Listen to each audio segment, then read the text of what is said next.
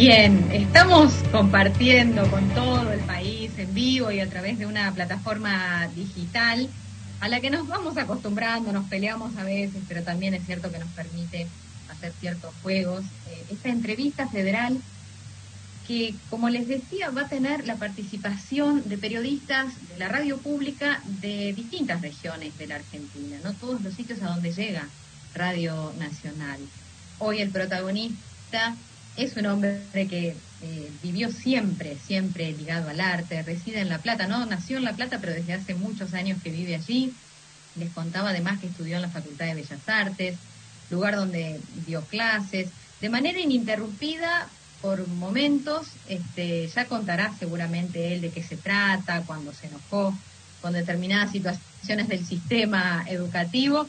De hecho, veo en su página oficial que en 2005 a esta parte se desempeña como vicedecano. Les contaba también que formó parte de la Cofradía de la Flor Solar, eh, que participó de la Feria Hippie de La Plata, allá por principios de los años 80 y que popularmente es conocido, entre otras cosas, por ser el responsable tanto de la gráfica como el arte de tapa de los redondos de Ricota, nada menos, ¿no? Con toda la mística que esto implica.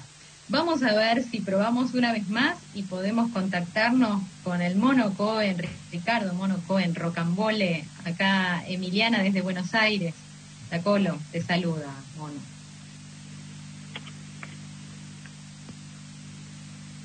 A ver. Ay, ahí te estoy escuchando.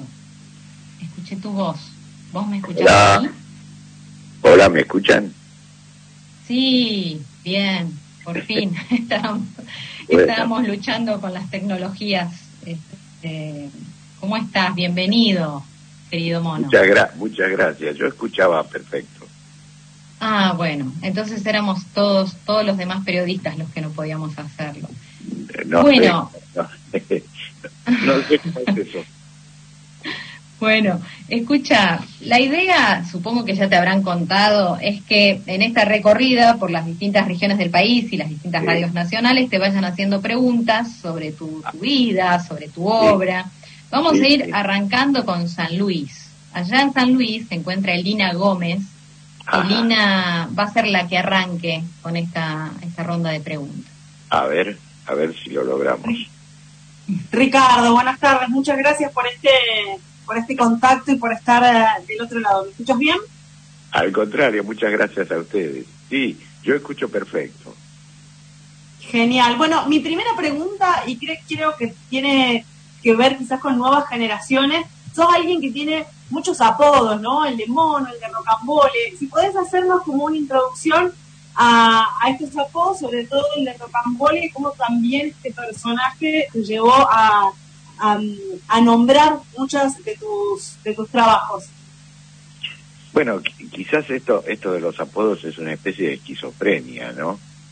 Este, bueno, yo me acostumbré a que mi mamá me decía Ricardito y después mi, mis compañeros de colegio me decían mono porque en la, época que yo iba al colegio íbamos con pantalón corto y a lo mejor este, antes de, que viniera la época de ponerse los pantalones largos, yo tenía las piernas muy peludas, entonces mi, mis compañeritos me decían mono.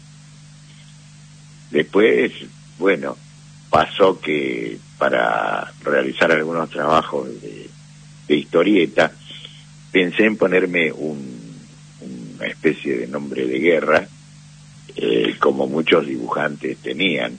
Entonces elegí el nombre de Rocambole, que era una especie de héroe de un folletín francés que yo leía cuando era chico porque mi papá tenía toda la colección, que era Rocambole. Hola, estamos. Hola, muchas gracias, este, Ricardo, por contarnos esta, esta historia del origen, de por qué estos nombres. Claro. En, esta ronda de preguntas, como somos muchos los que estamos, eh, nos vamos a ir rapidito de San Luis a Córdoba, ¿sí? Porque ah. ahí en Córdoba está Lucas Fernández, que además es un tipo del rock que conoce de estos asuntos, así que ahí, ahí sigue él con su pregunta. A ver. Bueno, un, abrazo grande para todos los compañeros, para toda la audiencia de todo el país. Eh, un abrazo grande, querido mono. Acá Lucas Fernández de Mamá Rock de Radio Nacional Córdoba. Mi pregunta va a ir este, orientada a esa, digamos, relación o esa eh, cuestión en común que tenés vos con los músicos. Eh, los músicos con ese temor a la hoja en blanco, a la autocensura, para, bueno, para no caer en esos lugares comunes. En tu caso, Mono, ¿cómo te llevas con, la hoja en blanco? ¿Cómo te llevas con la autocensura también para, para no caer en esos lugares comunes que al fin y al cabo son los que permitieron, eh, que te permitieron tener un estilo? Bueno, yo en realidad eh, autocensura tengo muchísima por el hecho de que no soy de esos dibujantes fluidos que con dos o tres trazos, así como muchos amigos míos, como por ejemplo Rep, que hace un, dibujo a mano alzada y ya le, quedó fantástico. Yo eh, soy bastante inseguro y hago muchísimos bocetos cada vez que, que trabajo. Este, pero bueno, finalmente elijo algunos de esos bocetos y, y, bueno, se, se realiza eh, la ilustración o, lo que fuere. De todas maneras, muchos de esos bocetos quedan guardados en, carpetas o en arcones este, que, yo he conservado. Entonces pasa que muchas veces, como últimamente, abro esos arcones y esas carpetas y encuentro algunas ideas o cosas que eh, a lo mejor ahora no, me parecen que estuvieran tan mal. Entonces las rescato. Y ese ha sido el origen de algunos de los libros que he editado últimamente, como Rocambole, Arte, Diseño y Contracultura, o Octubre, lo que quedó en el tintero. Bien, bien. ¿Y con la hoja en blanco, cómo te llevas? con, la hoja, eh, con la hoja en blanco no tengo demasiado problema, porque yo habitualmente cuando estoy hablando, charlando con cualquiera, a lo mejor en un bar, eh, a lo mejor y, tomé una servilletita y estoy a lo mejor haciendo alguna cosa que me sale espontáneamente. El hecho de guardar alguna de esas servilletitas me ha servido, sobre todo, por ejemplo, eh, el segundo disco de Los Redondos, que fue octubre, bueno, el, origen de, la imagen que, que va en el, que fue en el vinilo y más tarde en parte en el CD, eh, derivó de una servilletita que yo estaba trabajando en, en un momento que estaba charlando. Mucho gusto, Rocambole. Mi nombre es Jimena Arnolfi, los saludo desde Gualeguaychú. Me gusta cuando cuenta que ver los dibujos de Ricardo Carpani en afiches gremiales empapelando La Plata fue una revelación para usted, porque ahí se encontró con un arte que no era una pieza de colección, sino que era un arte replicado en cantidad y a la vez se trataba de un arte sostenido en ideas, en, política y en un movimiento colectivo. En este sentido y en retrospectiva, quiero preguntarle qué dice su obra, la, obra de Rocambole, de estos años de historia argentina. ¿Qué podemos ver de la historia argentina al encontrarnos con su obra? Porque sabemos que su obra está conectada con su momento histórico. Bueno, sí, realmente, como, como vos decís, yo me sentí impactado en un momento de mi juventud, un día que recorría las calles de, mi ciudad y estaban empapeladas por esos fantásticos eh, afiches que, que, diseñaba Ricardo Carpani. Cuando vi eso dije, yo quiero ser así. Y, de hecho, eh, actualmente sigo admirando a Ricardo Carpani de la misma manera este, y bueno, yo siempre pensé en, en, que él quería hacer eh, dibujos o, imágenes o lo que fuera que fueran reproducidos masivamente. Yo me acuerdo que desde niño cuando pasaba delante de un kiosco y, miraba las, fantásticas historietas que había en la época en que yo era niño, soñaba con pensar en que alguna de esas este, revistas algún día tuviera una tapa este, ilustrada por mí. Y bueno, este, casi siempre pensé eso y bueno, para mí el arte está bien, más bien vinculado a, aquel arte que, la gente lo recibe, que es distribuido, no el arte elitista que está guardado en, en museos o galerías, aunque de todas maneras respeto muchísimo también todo ese arte.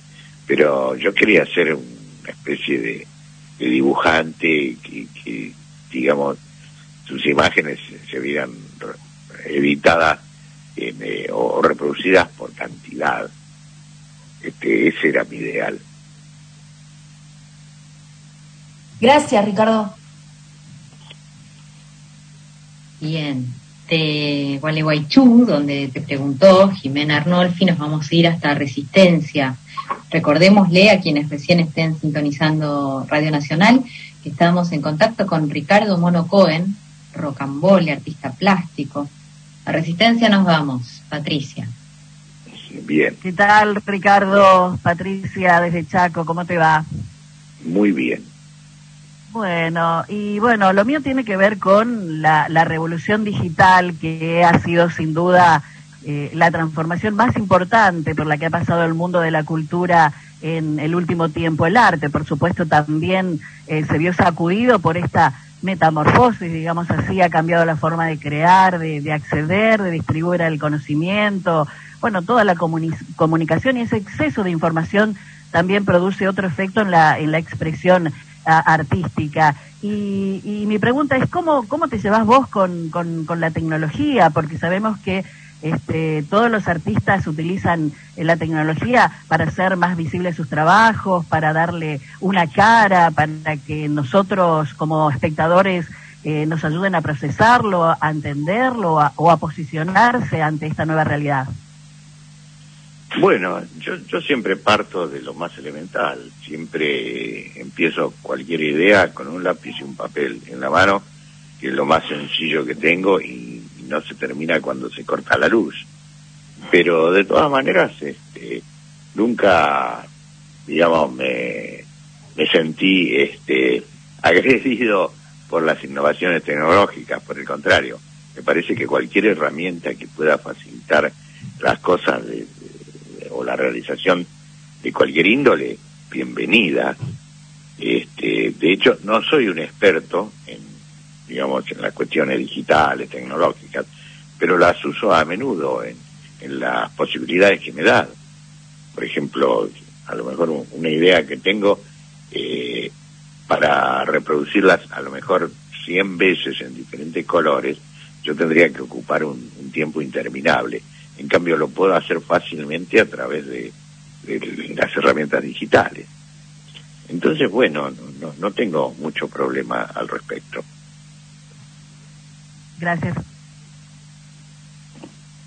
Nos vamos a, a, donde se encuentra Leo Pez, allá en Santa Fe, para seguir con las preguntas a Rocambole. Hola Ricardo, ¿cómo estás? Eh, un gusto, un saludo eh, desde la ciudad de Santa Fe, eh, también a, los compañeros y compañeras de Radio Nacional a lo largo del país. Y algo que, me interesa preguntarte tiene que ver con, tu recorrido, con tu caminar y andar por el país. estaba revisitando charlas que diste para el INAMO, el Instituto Nacional de la Música, visitas eh, donde presentaste tu libro en Santa Fe, eh, y me interesaba consultarte por las huellas que crees que va dejando tu obra, tu arte a lo largo del país y las resignificaciones que va habiendo. Eh, pensaba, por ejemplo, para comentarte aquí en Santa Fe, hubo un bar, un after, como se le suele decir, que se llama Rocambole, también hay otro que se llama Octubre. ¿Qué es lo que más te sorprendió de las apropiaciones culturales y populares que se han hecho de tu obra a lo largo de estos años? A mí, a mí lo que más me asombra, y realmente muchas veces lo he comentado con amigos tuvieron que ver con el fenómeno, por supuesto los músicos de Patricio Rey, su redondito de ricota. Lo que más nos asombra en general es la persistencia. O sea, siempre pensamos que, eh, digamos, el, fenómeno, como, o como llamarlo, duraría un tiempo o sea, llegaría a un punto de, digamos, de máximo esplendor y después decaería como todas las cosas, ¿no es cierto? Pero en estos momentos, por ejemplo, a veces este, cuando doy charlas, conferencias o hago exposiciones, se me acercan chicos, muy chicos que, jamás tuvieron la posibilidad de haber asistido a un, a un recital de los redondos o lo que fuera. y viene a, que les firme a lo mejor un, un, viejo CD que a lo mejor se lo dieron los padres. Entonces, es, es fantástico eso, es, es una cosa increíble. Y realmente yo no, no sé cómo administrar eso, hace decir, a, a, qué se debe. Pero bueno, eh, bienvenido. Este, en un momento dado pensamos justamente cuando estábamos charlando a veces con, la, gente, otra gente que tuvo que ver con los redondos, y bueno, no, no, no, no preocupemos más, disfrutémoslo. ¿Y hubo algún eh, es una, una pregunta breve. Eh, ¿Algún eh, objeto cultural o alguna apropiación que se haya hecho que te haya llamado la atención particularmente, que, no te puedas olvidar? Muchísimas, por supuesto, sobre todo este, los tatuajes. A mí me impresionan los tatuajes. Yo soy de una época que el, el cuerpo, el cuerpito no lo tocábamos. Entonces mm. veo a lo mejor una espalda este, totalmente tatuada con, el, con alguna imagen, dibujo que a lo mejor lo hice una noche de insomnio. Entonces este, me siento a veces impresionado y, quiero desprenderme de eso. Digo, bueno, yo, yo no tuve la culpa de eso. Muchas gracias. De nada, gracias. Ricardo, buenas noches. Eh, desde Buenos Aires te saluda Fernando Cárdenas para Nacional Rock. Es un verdadero placer poder hablar con vos. Y yo quería consultarte, leyendo una entrevista hace un tiempo atrás para el diario El Día, vos decías que en tus años eh, iniciales te referías a tus inicios con las ilustraciones, con tu gusto por el dibujo, decías que tenías una teoría en la que sostenés que todos los seres humanos son artistas. Y me pareció muy interesante y quería consultarte sobre esa teoría. Bueno, este, no, eh, yo, yo no, no, fue el no fui el inventor de ese dato. Este, Marcel Duchamp también lo decía. Este, eh, y bueno, este, yo, yo creo justamente eso, que los seres humanos, digamos, la, las posibilidades que tenemos de, de, vivir, de gozar de la vida y de, de gozar de ser seres humanos, es fundamental fundamentalmente eh, el arte, aquello que no es solamente algo que fuera eh, para comer, para vivir, para abrigarnos, para lo que fuere. Es algo que gozamos que es, digamos, no tiene un rédito inmediato. Entonces, bueno, la, la poesía, la música, el teatro, la, la ópera, bueno, todo lo que fuere, me parece que es una, una condición especial que nos hace humanos. Excelente, gracias. ¿Escuchás música, mono, mientras pintas, por ejemplo? Sí, me estoy colando porque ya se viene Río Grande, pero pero bueno, me surgió ahora. estoy, estoy siempre escuchando música, claro. No puedo vivir qué música? música. Bueno, pues, oscilo entre la ópera, el bossa nova, el jazz, el rock nacional y ahora últimamente estoy investigando entre el, el, trap. Bien, mira, buenísimo, buenísimo. Ahora sí, Río Grande, Florencia Pecorar está para preguntar. Gracias, Colo. ¿Cómo andan todos y todas? Hola, Ricardo, ¿cómo estás? Un placer hablar Igualmente con vos. para mí. Flor Pecoraro de Río Grande, de la Tierra del Fuego, LRA 24. Y yo quería ir eh, y tocar este tema que me interesó mucho en todas las entrevistas que estuve leyendo y escuchando tuyas, que es el lado de la revolución musical y visual de esa época. ¿Me, escuchan? escuché como Sí, sí, sí, yo estoy escuchando ah. perfecto. Eh, bueno, la revolución musical y en, este caso la integración de la revolución visual que lograste con toda la gráfica de, Los Redondos. Y mm, esta historia, desde la composición de las letras musicales, que me imagino que habrán tenido una reunión con, Los Redondos, con el Indio, habrás visto las letras, escuchado un poco la música, y con eso habrás tenido que contar una historia en lo que antes eran los libros, ¿no? De los CDs, eh, que contaban una historia en general. Ahora no sé si se da tanto eso porque ya no se ven tantos CDs, ¿no? Pero ese impacto en la sociedad. Sí. El CD ya, ya creo que fue, ya, ya pasó. Claro, que es una lástima igual, porque no es el mismo sonido y, y, no es la misma emoción de ir a comprar un CD y ver siempre el arte, el arte del CD. Y antes era como muy, uno quería ir a ver eso también. Bueno, cada vez se va acelerando más los cambios. Pronto seremos una especie de holograma y casi sin darnos cuenta. Y bueno, pero le pondremos música también. como en este caso yo quería hablar de, del rock and roll, que en ese momento el rock nacional, como no solo la gente lo seguía como un género musical, sino como una voz de, de protesta, que ahí fue como que empezó todo. Y hoy en día eh, también la gente sigue habiendo bandas de rock barriales donde utilizan también eh, la música como protesta y además también hay muchas otras revoluciones de la sociedad, llámese políticas, artísticas, musicales, eh, que siguen obviamente como un estilo de vida y van a seguir siendo para siempre.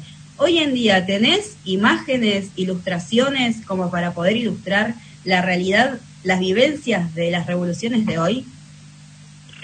Lo que pasa que, a lo largo de, si uno echa una mirada a lo largo de, la historia humana, verá que, siempre ha, habido revoluciones, siempre ha habido formas así estáticas y conservadoras que, digamos, tendieron a eh, digamos, que gobernaran algunos o que tuvieran privilegios algunos. Y siempre hubo respuestas a eso, o sea, hubo movimientos que reaccionaron contra esas situaciones. Evidentemente, la humanidad todavía no ha resuelto ese problema, no ha resuelto el, el problema de que la humanidad es para todos y que todos los logros de la humanidad son para todos. Eso todavía falta. Entonces va a haber revoluciones mientras existan desigualdades. Va a haber revoluciones mientras existan que hay algunos que tienen más y otros que tienen menos. Entonces, bueno, las revoluciones podrán ser artísticas, podrán ser políticas, podrán ser de, muchas maneras.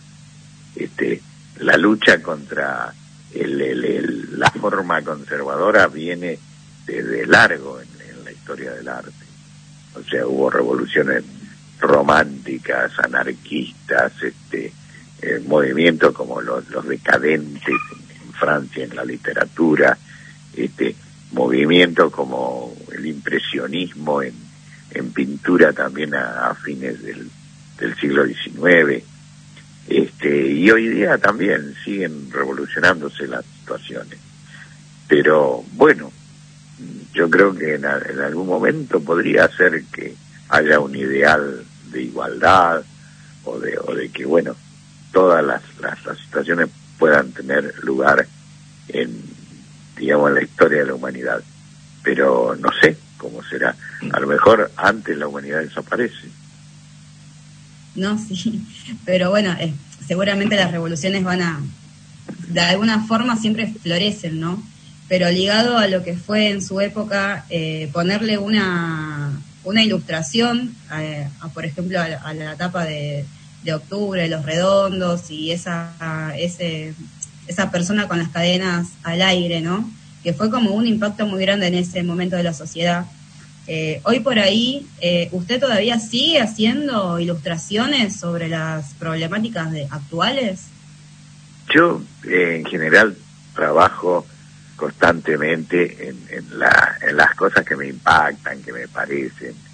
Y bueno, este sí, por supuesto, tengo mucha una cantidad grande de, ilustraciones que, digamos, un poco de, alguna manera metafórica, este, expresan lo que me pasa a mí con respecto a lo que pasa en general.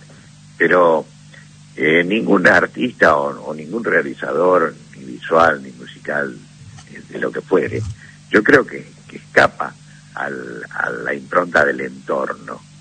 Por eso se dice muchas veces que el arte expresa a veces este, las, todas las situaciones que vive la sociedad Entonces, bueno, uno no, puede estar ajeno a todo lo que pasa. Entonces, bueno, si su expresión es a lo mejor en, las artes plásticas o en las artes musicales o en cualquier otra de las artes, aparece esa, esa situación.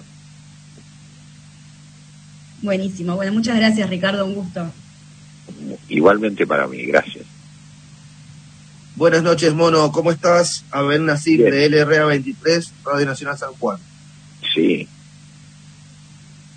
Mi pregunta tiene que ver, eh, hace 21 años, el último álbum de Los Redondos de estudio, Momo Sampler, fue muy complejo.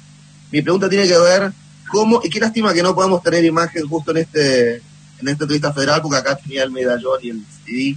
Eh, ¿Cómo fue el trabajo desarrollar esa compleja portada y el contenido de Momo Sampler? Y de paso que el, medallón ese increíble que trae. Bueno, este, Carlos Solari eh, casi siempre eh, bajaba un poco la línea cuando nos reuníamos ante la, emergencia de que se hiciera un nuevo disco. Este, planteó la posibilidad de trabajar acerca de la impostura. O sea, eh, en general trabajábamos siempre sobre un, un tema, ¿no? O sea, había alguna reunión previa, entonces decíamos, bueno, vamos a trabajar sobre la revolución en la historia de la humanidad y bueno, ese era a lo mejor el segundo disco de octubre. En este caso, este que era eh, Momo Sampler, era sobre la impostura sobre todo lo que tuviera que ver con lo que se planteaba de una forma, y pero era de otra. Entonces, eh, cada uno se puso a trabajar en lo suyo como hacíamos habitualmente, o sea, Sky habitualmente con los arreglos musicales, los temas, etcétera, y Solari con la poesía. Y yo tenía que meterme con el, con el asunto de expresar este asunto, que fuera, en este caso, la impostura a través de, de una de imágenes. Entonces, bueno, lo primero que pensé, lógicamente, fueron en caretas, en carnavales, en, todo lo que tuviera que ver con la, la, situación esa de que uno se presentaba o se disfrazaba de otra manera, con el espejo. Pensé en un momento dado también poner un espejo en, en el envase del disco. Pero bueno, surgió esto del, de hacer un, un medallón, un medallón que fuera una máscara. Y que bueno, ese medallón a lo mejor podía la gente sacarlo, extraerlo de la tapa del disco porque estaba metido en un, en un espacio allí y este y colgárselo. Lo que pasa es que ahí fracasamos un poco con la idea porque el medallón resulta que pesaba como 38 gramos. Era muy pesado para colgárselo del cuello. Entonces, bueno, ahí quedó como, como, como medallón incolgable. Y además goma eva, ¿no? El, claro, la tapa, eh, el, envase, eh, en general nosotros estábamos siempre pensando cuando hacíamos la producción de un disco con una gente con la cual yo trabajaba en la parte gráfica y en la parte editorial, pensábamos siempre en, innovar, en buscar materiales novedosos que no hubieran sido utilizados anteriormente en, los mismos sentidos. Entonces pensamos, bueno, vamos a hacer una tapa de goma, vamos a poner un medallón de, de peltre, porque el peltre es una especie de aleación que, que mezcla el eh, plomo con cobre y con otros elementos. Y bueno, así salió la tapa. Bueno, muchísimas gracias. Un abrazo. Gracias y abrazo, gracias. Hola Ricardo, buenas tardes amigos, amigas de, Radio Nacional en, todo el país. Bueno, un placer. Acá Luciano Meneghini de LRA 13 de Bahía Blanca. Eh, bueno, escuchando, eh, más o menos formando la pregunta, pero me quiero meter un poco también lo que es en, bueno, la, intervención urbana. Hay muchos murales también que uno ve en alguna esquina, eh, todo lo que significa eso también. Me imagino que, a ver, preguntarte qué te pasa por la cabeza cuando ves eso tan grande, porque obviamente es artístico también y en ese nivel y lo que significa crear una imagen visual, ¿no? Eh, también, bueno, con, con, el indio, con varias personas que estaban ahí. Eh, ¿Qué pasa por la cabeza? Porque nada, a ver, una cosa es eh, estar por ahí con, tu idea, pero después tener una bajada de línea. ¿Cómo, cómo te llevabas y cómo te llevas con eso? Bueno, no, eh, no, no puedo negar la, la emoción que produce que, bueno, que la gente, que personas este, tomen alguna idea tuya que vos tuviste, este, ya te digo que puede ser una noche de insomnio, que de repente la, la tomen como propia, la, la, la plasmen y la repitan cuando aparecían las banderas en, los, grandes recitales así de estadios de, los redondos, yo sentía una emoción profunda porque decía como esta gente toma estas imágenes así que las quiere de tal manera que las usa, las, las promueve y muchas veces me parecía que cuando aparecían todas esas banderas la, la escenografía que hacía el público era mucho más interesante que, las que yo podía hacer en el escenario.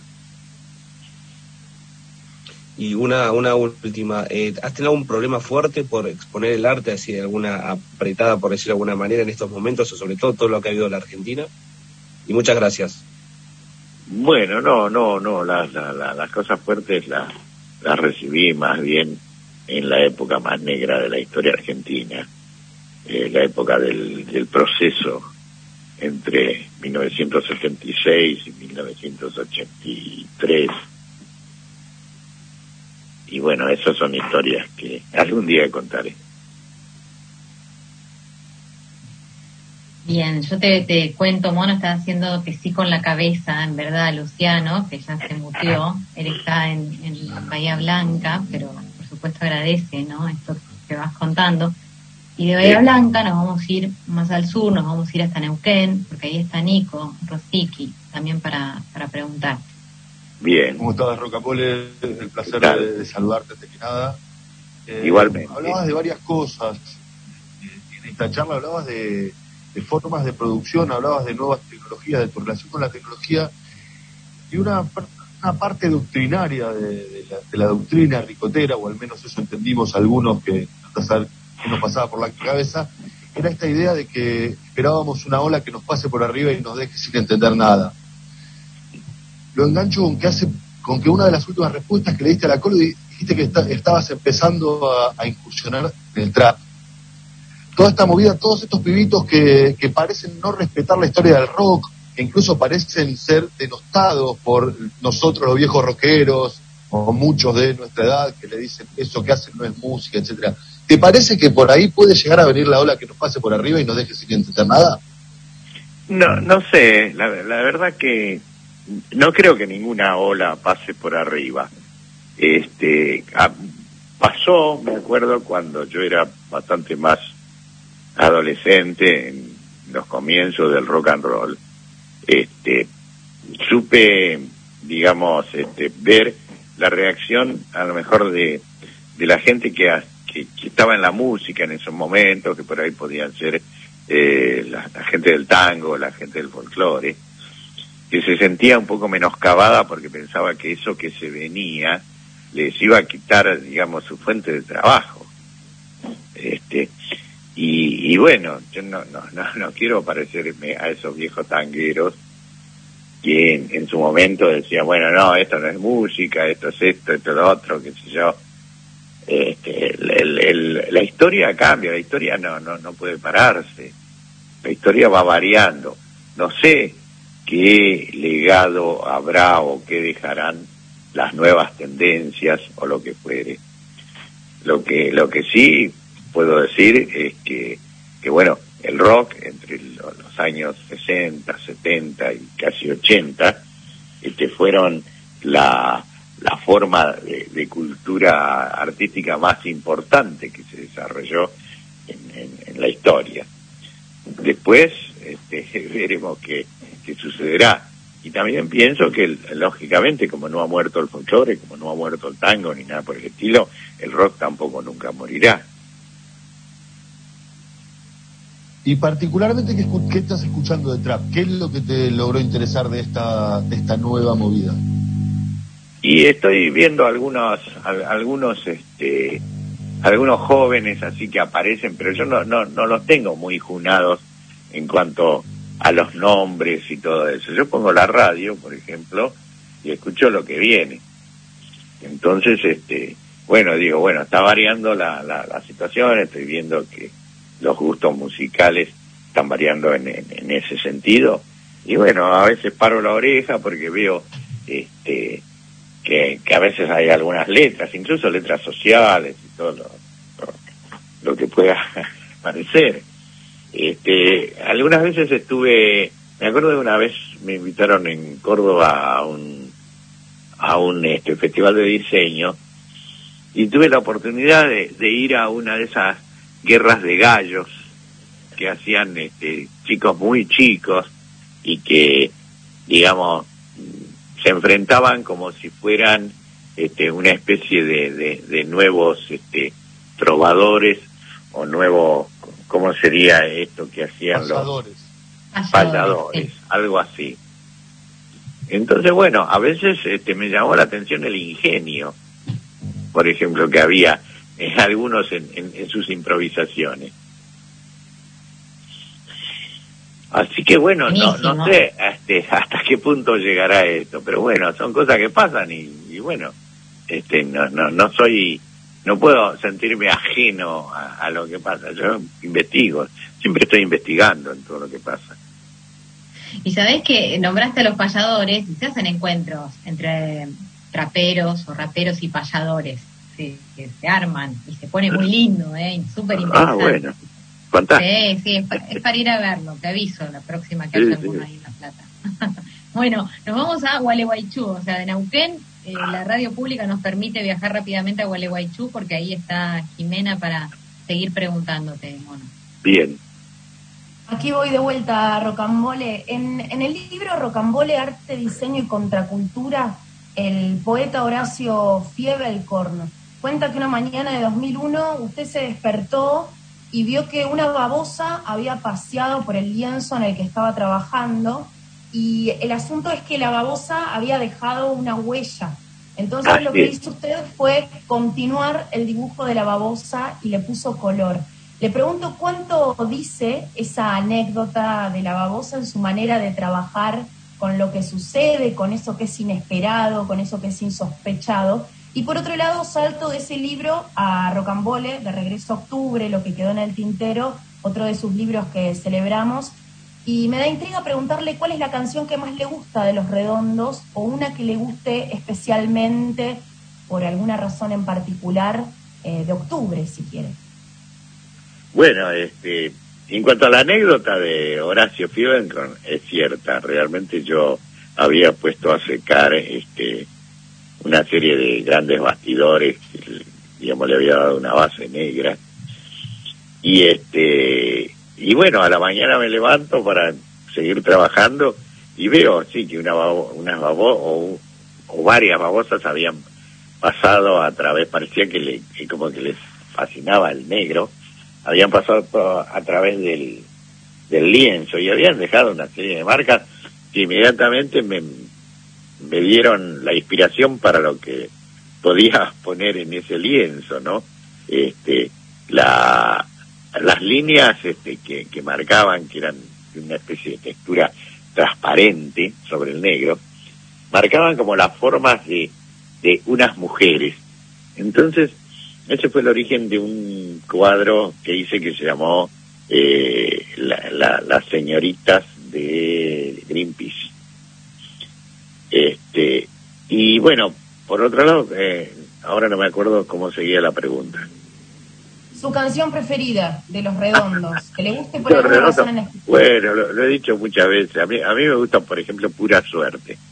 Me parece que lo, lo, el texto poético de pura suerte me, conmueve realmente. Quien pudiera, como fuera un niño, emborrachar el ritmo de un maldito rock, y dice también este, algo de eh, alquilar un par de ojos azules o un par de ojos, no, un par de ojos inclaudicables para ver. Eso es fantástico. Hermoso, alucinante. Bueno, eh, ya estamos ahí sobre el cierre, nos quedan solo 10 minutos eh, antes de, que llegue el panorama nacional de noticias, pero está Elina, Elina Gómez, en San Luis, también para preguntar.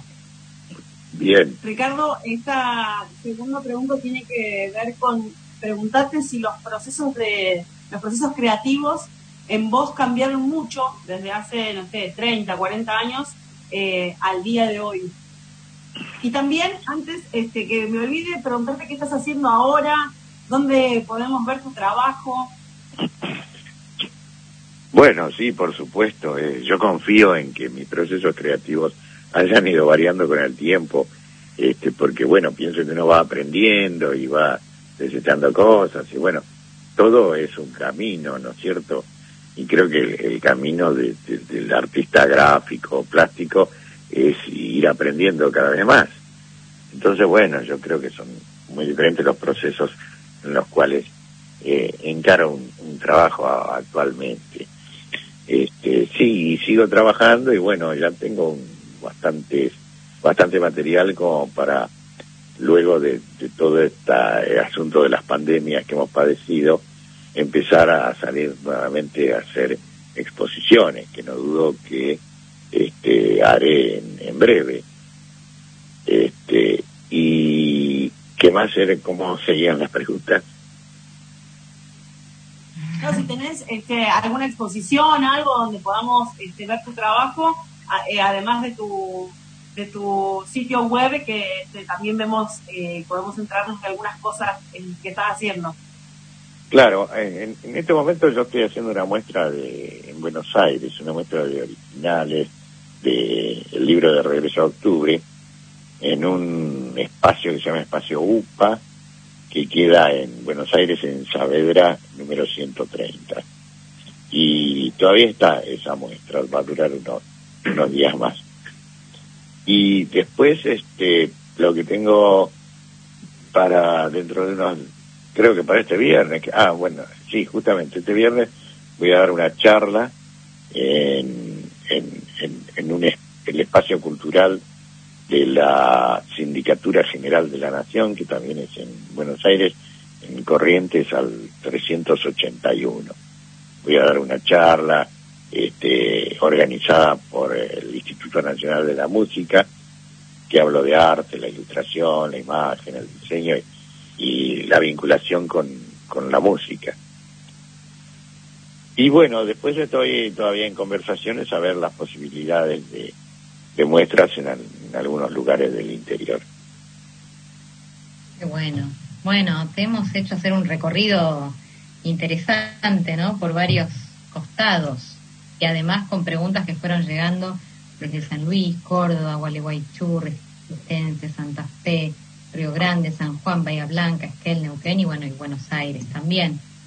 Eh, estamos cerrando y se me ocurre preguntarte em, si existe alguna asignatura pendiente para Ricardo Monocoen o Rocambole, ¿no? Viajando en el tiempo a eso que nombraba al comienzo, la cofradía de la flor solar, el hipismo, la feria, este, la casa esa histórica de Diagonal 74, la familia, los hijos, en fin, todo lo que has ido atravesando con el tiempo y mirando hacia adelante, ¿qué se te ocurre? Bueno, seguir trabajando. Para mí la asignatura pendiente es seguir trabajando y, y este, si bien a esta altura de la vida, porque yo ya tengo unos cuantos años, veo que, que la vida es larga y se pueden hacer muchas cosas, obviamente que uno tiene ganas de hacer cada vez más, la medida que va aprendiendo, este, este, la realización de cosas dice, oh, quisiera hacer esto, quisiera hacer aquello, quisiera lo otro. Pero bueno, este, haremos hasta donde podamos. Bien, bien. Bueno, Mono, un, placer tenerte para todos nosotros, ¿no? Eh, yo te voy contando que voy viendo las caras de todos los periodistas que participaron y están todos con una sonrisa de oreja a oreja, lo cual este, no sucede siempre, quiero decirte. bueno, muchas gracias. les, agradezco las sonrisas a todos. Eh, te mandamos un abrazo, lo mejor en este carrerón enorme que tenés y, en esa personalidad que se ha vuelto además tan, tan popular, ¿no? Como decíamos hoy, seguramente a través de, de los redondos, pero con tanto, tanto trabajo detrás, en distintas aristas. Así que nosotros nos vamos despidiendo, vamos agradeciendo a todo el equipo que formó parte para que esto pueda salir al aire, con algunas dificultades técnicas al comienzo, pero que después se fueron acomodando a los operadores, a los técnicos del control central, a Martín Bibiloni que estuvo coordinando esta entrevista, este, y, también agradecer a Ana da Costa y a Gastón Franchete, ellos conducen La Muralla de los Libros, que es un, programa histórico de la Biblioteca Nacional en la radio pública. Así que ellos nos cedieron el espacio para que hoy podamos conversar con vos. Bueno. Un abrazo. Igualmente, muchísimas gracias a todos. Y bueno, es un, es un esfuerzo impresionante ese de que se haya podido hacer federal así con, con tanta gente de, de tantos lugares del interior. Muchas gracias por eso. Nos vamos a quedar, por supuesto, escuchando música que debe haber resonado muchas veces en tus casas, ¿eh? en tus hogares. Con los redondos de ricota nos despedimos y los dejamos ahí eh, para que cada quien retome la programación habitual de Radio Nacional y luego el panorama nacional de noticias. Hasta la próxima entrevista. Gracias.